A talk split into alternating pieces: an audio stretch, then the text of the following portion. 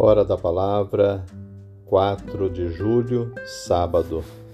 Primeira leitura do profeta Amós, capítulo 9, versículos 11 a 15. O Evangelho de Mateus, capítulo 9, versículos 14 a 17. Não só de apontamento de desgraças e sofrimentos consiste a vida de um profeta ele só será realmente profeta se, em meio a todas estas situações desagradáveis, conseguir vislumbrar a esperança e anunciá-la. É o que faz Amós nessa primeira leitura de hoje, final do seu livro.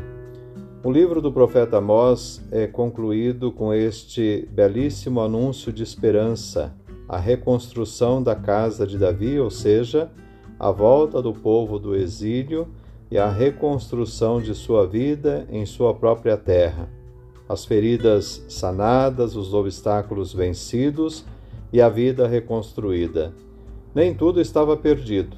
O exílio não foi o fim da vida daquele povo, mas um tempo de dor que estava chegando ao fim. Agora, um tempo novo se vislumbra e o profeta anuncia o fim da escravidão e da sujeição Virão novos dias em que a paz e a harmonia reinarão. Quem cultiva a terra se encontrará com os que estiverem colhendo. Quem estiver esmagando a uva, com quem estiver semeando.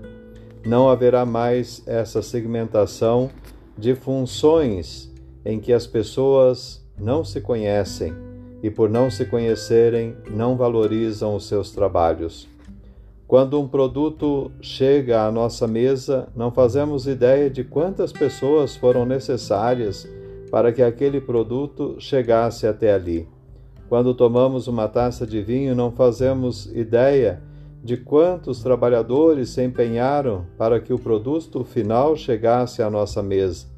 Houve uma cadeia de ações e funções de pessoas que nem sempre tiveram contato entre si mas que foram fundamentais naquele processo. Desde quem plantou as sementes, quem as cultivou, quem as colheu, quem as comprou, quem as revendeu, quem as transportou, quem as processou para que se tornassem vinho, quem o engarrafou, quem o distribuiu, quem o revendeu, até quem o comprou e o consumiu.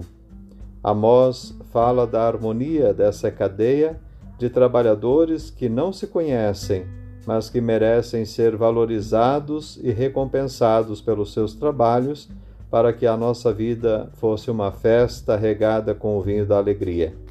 Essa harmonia mostra a presença de Deus entre nós, mostra a presença do noivo nessa festa de casamento de Deus com a humanidade. É, portanto, motivo de alegria e não de tristeza, motivo de festa e não de jejum. Algo semelhante ocorre no Evangelho de hoje entre os discípulos de João e os discípulos de Jesus. Os discípulos de João questionam por que os discípulos de, de Jesus não jejuam. Então Jesus lhes mostra o significado do jejum. Jejum significa um procedimento que revela a ausência de algo o afastamento de Deus. É, portanto, algo reparador.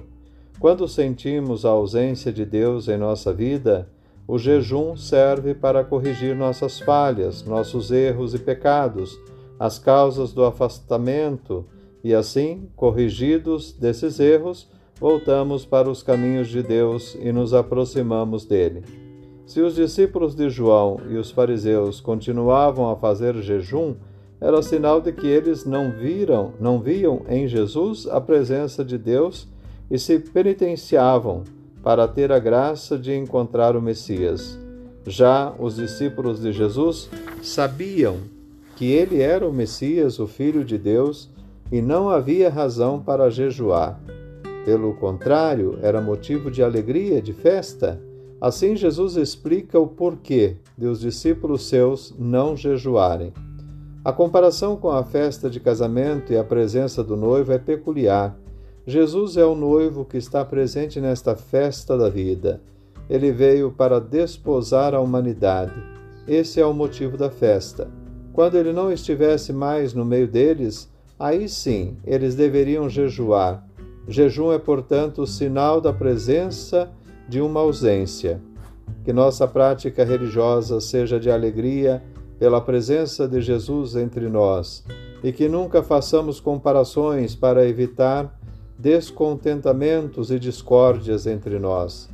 Que nossas relações com o próximo seja fraterna e não usemos de artimanhas para conquistar os benefícios de Deus, mas que nosso agir seja sincero e fiel, resultado do nosso amor por Deus e por nossos semelhantes. Que cientes dessa presença de Jesus entre nós, possamos, a exemplo do profeta Amós, anunciar a presença de um tempo novo. Mesmo que nuvens escuras ainda pairem sobre o mundo, eles passarão e o sol voltará a brilhar.